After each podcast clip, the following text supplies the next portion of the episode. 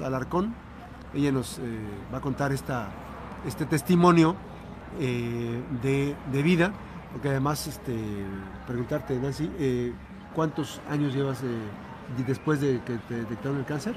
Un año apenas. ¿Apenas ese es tu primer año? Sí, este es mi o sea, hasta los cinco que les dan. Son cinco años lo que tiene uno que estar en revisión Así constante. Es. Así es cierto, porque aquí dice, en 2021, en diciembre de 2021, te dan, ¿cómo te enteras de, tu, de la noticia? Por una mamografía de rutina. Realmente yo fui, bueno, debería ir uno más seguido, realmente claro. hace uno mucha desidia. Eh, sí me tardé en, en realizármela la realidad, porque uno dice, ahora sí este año, ahora sí este año. Ese diciembre sí se hizo el año en el que dije, me voy a hacer la mamografía. Estamos en pandemia, ¿verdad? Estábamos en pandemia, sí, exactamente. Y también eso de ir a los laboratorios y todo ese rollo también hizo como Complicado. que uno lo dejara más de lado. Entonces ya terminando la pandemia fui a hacerme mis exámenes de, de, rutina, que le digo, normalmente sí los hacía, pero pues por toda esta situación pues se dejaron un poquito de lado. Y resulta que sí me, me, me mandan a ver a un, a un, oncólogo porque sí había salido. La refirieron luego, luego. Sí, bueno, me entregan los, los resultados. resultados. se los llevo yo a mi ginecóloga porque yo había ido a hacerme el papá Nicolau y todo, la ginecóloga me pide todo el estudio eh, todos los estudios completos y cuando se lo llevo a la ginecóloga, que fue como por ahí del 12 de diciembre, 13 de diciembre, pues me dice que efectivamente salió eh, pues un bulto en la mama derecha y que tenía que ver a un oncólogo. Eh, como era diciembre, la realidad de las cosas es que Sí, yo no quise meterme en todo ese rollo pues en las fiestas, ¿no? Y no nada más por mí, sino también por mi familia, porque lo que sí es un hecho es que desde que te haces el estudio debes de tener la conciencia de que tienes una posibilidad de que salga positivo y uno negativo. O sea, no puedes nunca ir con el vas a ver cómo todo va a salir bien. O sea, realmente el decir eso es un poquito bloquearse. Yo creo que lo que a mí me sirvió mucho es la conciencia de saber que puede pasar cualquiera de las dos, que nadie estamos exentos de nada, que yo creo que también ese ha sido un for- una forma de conducirme en mi vida, el saber que no podemos nunca pensar que a nosotros no nos Así va a es. Porque así me conduje en la pandemia, ¿no? El, el que mucha gente no tomaba las medidas eh, precautorias sí, sí, porque pensaban que a ti no te pasa, yo soy al revés, yo pienso que todo me va a pasar, entonces me cuidé mucho, entonces al momento en que me dan este resultado, preferí hacer todo mi proceso sin decírselo a mi familia hasta después de las fiestas. O sea, pero esto era esto- en la autoexploración era no se no se percibía. No, para nada. Yo de hecho sí me hacía la, la autoexploración. De hecho me, me comentan por el tamaño del tumor, esto sí debió de haber llevado como unos eh, cuatro años más o menos. O sea, Ya llevaba tiempo. ya llevaba tiempo. Yo un, un- hace cinco años viví un año en Guadalajara y allá me hice el último estudio. Después regresé con la mudanza, cosas personales, luego sale la pandemia y entonces me dicen que este pues sí ya tenía algo, pero, pero en la autoexploración no había salido, porque yo sí cada año iba con la ginecóloga, Así lo que es. no me había hecho era, la- el estudio de, de la mamografía. Voy con el, con el oncólogo, con el médico oncólogo, y me dicen que sí, efectivamente me tengo que hacer una biopsia para ver si, es, si sale positivo o negativo. Desde aquí empieza todo un proceso que me llevó todo el año pasado, o sea, todo el 2022 y todavía parte de este porque hasta febrero fue cuando me hicieron un estudio que se llama PET, donde ya revisan que ya no un registro completo este de contraste que es para ver que realmente ya no haya ninguna Un célula que se haya ido por allá, un exactamente, residuo un ahí. registro. Ahora, antes de ir con esta parte, porque me interesa mucho que, que des tu testimonio eh, de la cómo eres, Nancy, la organización tú. ¿Tenías eh, seguridad social? ¿Tenías el ISTE, el IMSS? ¿Qué tenías? Eso es muy importante. Eh, nunca me he ido a dar de alta en el IMSS. Mi marido sí trabaja en una empresa y, y podemos ir. Nunca hemos ido Nunca a, darnos de alta ni usado los servicios. ¿Por qué? Porque mi marido es funcionario de una empresa de seguros. Entonces, desde que él trabaja en la empresa de seguros, nosotros contamos con seguro de gasto médico. Y esto que comentas es bien importante porque eh, hay que concientizar sobre eh, la detección oportuna. Pero lamentablemente en nuestro país no contamos con el respaldo al momento, no contamos primero con la previsión, pero también es muy difícil hablar de prevención, de, de- de detección oportuna cuando una vez ya te lo detectan y no contamos con todo un servicio de respaldo que te pueda garantizar el que Así vas a poder llevar todo tu proceso adecuadamente. Yo eh, me siento muy bendecida porque gracias a Dios tenía seguro de gasto médico, porque yo ya llevaba muchos años con un seguro de gasto médico porque todas las enfermedades tienen tiempos de espera. Así es. Entonces el cáncer pues son de las que pueden llegar a tener un poquito más de tiempo que de además espera. viene y específicamente. ¿no? Viene, Sí, en el, seguro de gastos médicos viene específicamente el tema del el cáncer de tiempo mama. de cáncer de mama, exactamente. Entonces, afortunadamente, en mi caso, yo pude acceder a servicios eh, médicos Particulares. particulares y además casi que instantáneamente. ¿En dónde te los hiciste? los- En el, la Clínica Córdoba. La Clínica Córdoba, que además también en ese sentido fue muy afortunada porque la Clínica Córdoba ha invertido mucho en la cuestión de cáncer, entonces tienen un esquema donde no se te cae el cabello cuando te hacen las Es que vamos a platicar quimioterapias. con, con este Os- Oscar Ávila. Ah, sí, sí, Oscar es Ávila. Sí, este, sí, sí, el doctor que- Oscar Ávila es el pionero aquí en Colima y además yo cuando empecé con las quimios, que fue en marzo del año pasado, llegaron en enero, el apara- los aparatos que él tiene llegaron sí. en enero de ese año, o sea, si hubiera sido tantito antes, ya no los no hubiera tenido yo ese posibilidad. esa posibilidad. Y te voy a decir por qué es muy importante, no tanto por la cuestión estética, sino por la cuestión emocional. Emocional. Yo- pega mucho. Sí, pega mucho y sobre todo, ¿sabes qué pega? Pega lo social. Lamentablemente te No dicen de que tienes que tener Así un, es. un, este, un sistema de respaldo entre tus amistades y todo, pero muchas veces no ayuda mucho eso. Yo te voy a decir, mis amistades, mis amigas del gimnasio, nadie se enteró que yo tenía cáncer y no se enteraron y no se dieron No se cuenta notó. porque no se notó porque es. nunca perdí el cabello. cambios, así es. Entonces, eso es bien importante porque te ayuda a que tu autoestima esté es, arriba. se te ayuda a, man- a, Sí, dar la a batalla. enfrentarlo, exactamente, sin que te tengan que estar preguntando, oye, ¿cómo ¿Qué vas? Sin que ¿Qué te vean con ¿Qué cara de, ay, pobrecita. Entonces, el hecho de no perder el cabello es súper importante tanto para la gente con, que te permite llevar una vida lo más normal posible, como incluso hasta los que no te conocen, el que te vean en el súper con una banda en la cabeza, te voltea a ver la gente y eso no tienes una idea de cómo te Sí, puede las, dar las miradas para son abajo. increíblemente de- Exactamente. desgastantes. Las miradas y los comentarios. Sí, sí. Porque no falta el que El te cuchicheo. dice. El cuchicheo y el. Ay, ¿qué crees que mi mamá murió de eso, no? Y es un comentario que se les es hace muy fácil desafortunado, decir, así es. Es desafortunado y, este, y- imprudente. imprudente de hecho, y que no te ayuda, al contrario. Entonces, el hecho de que nosotros lo guardáramos en mi familia, que tuviera, sí tuve una red de apoyo increíble en mi esposo y en mi hija,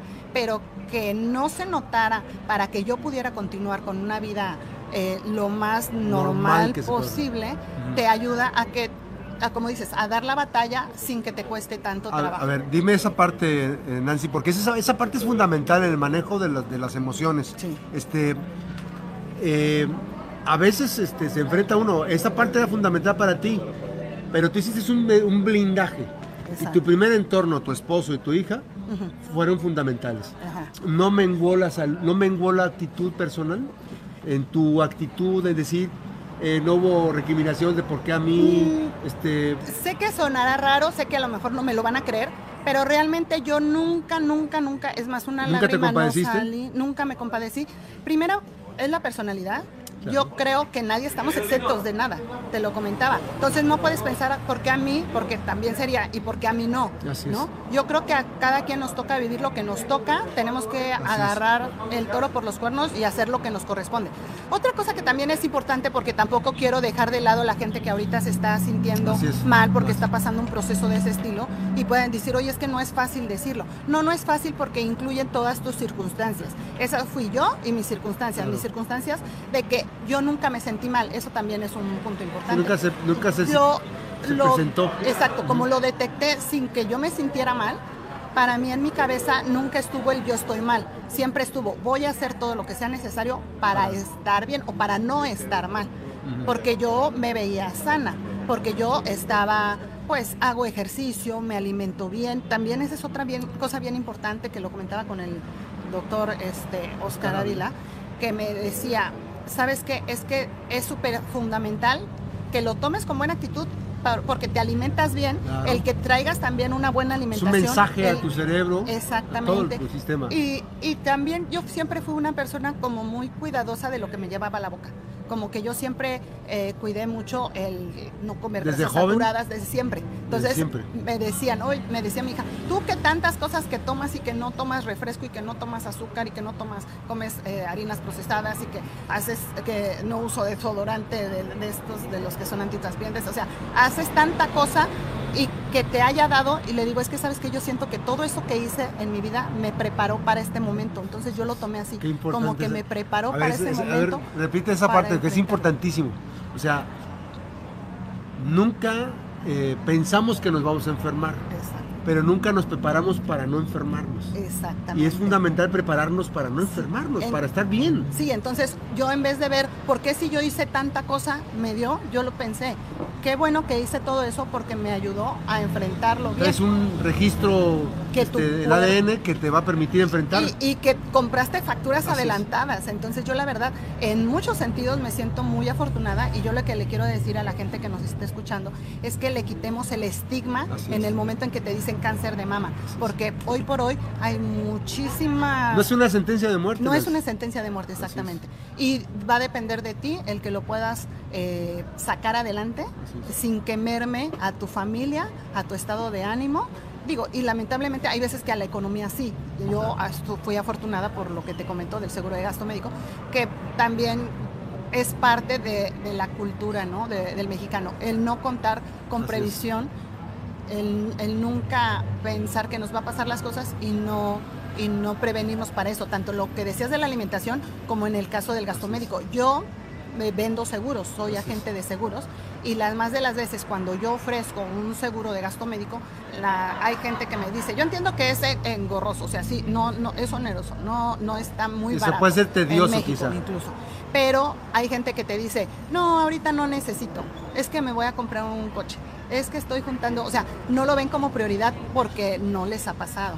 Y, y lo importante de los, ahorita que te iba a decir, los, los seguros de gastos médicos, todos los seguros son para no usarse. Exacto. Sin embargo, ante una eventualidad fortuita, que es- existe una en un millón, en 10, en 20 millones, pero una, mientras sea una, es una, ¿no? Ajá, sí. Para usarlo. es para usarlo. Y además, por ejemplo, en este caso, porque muchas veces dicen, es que el, el seguro de gasto médico mayor, así se llama, gastos médicos mayores, es para una circunstancia catastrófica. Así hablamos es. cáncer, hablamos sida, o sea, realmente cosas catastróficas. Si te va a dar gripa, no lo vas a utilizar, pero si te da una enfermedad catastrófica, te puedes quedar sin casa, sin coche o sin el modo de resolverlo Así y es. se puede ir la vida de por medio. Entonces, es por donde lo tienes que ver. El principio del seguro es que es algo que es probable, Mm. pero no es seguro, ¿no? ¿Qué tipo de cáncer te dio, Nancy? Cáncer de mama. Sí, pero ¿qué, qué- ¿En qué- qué- qué grado? ¿En grado? En el cuarto. A ver, hemos escuchado casos de 1, de 2A, triple negativo. ¿El tuyo cómo, cómo era? ¿Cómo Fue cuarto y cuando me hicieron la operación de la... El rastreo de- Sí, de para ver si se habían salido de los ganglios, salieron 20, de los cuales 10 fueron positivos. O sea, que tenían, de los 20, 10 estaban tronados. estaban, sí, tronados. Entonces tuve que tener hubo- que hubo- quimioterapia, aparte de, de quitar el, el tumor, tuve, tuvieron que hacerme quimioterapias y tuvieron que hacerme 30 sesiones de radioterapias. Que también en la Es- Clínica Córdoba cuenta con un acelerador Lineal. lineal que también es de última tecnología, Sí. el único que hay en Colima, donde te puede hacer la radiación sin que tenga mucho Secuelas en los, o secuelas y- y, secuelas en los órganos que están a un lado, porque hay una, en la imagen IMRT, ya me la aprendí, en la imagen IMRT, el acelerador, eh, la, la proyección, la planificación que hacen, después vamos a presentar un video en los próximos días de la, eh, de la- del Centro Oncológico de Colima, este, está la imagen y bueno, en 3D eh, se hace la proyección y de repente dice, "Güey, estoy afectando la vejiga, o sea, Sí, estoy claro, afectando puede eso. Entonces ya dice, a ver, con imagen IMRT. Entonces hay la tecnología de que el acelerador va a hacer, por ejemplo, un trabajo aquí y luego se va a voltear y va a hacer otro acá. Y, y entonces es una maravilla, Es digamos, una en cuanto a la te- te, intervención.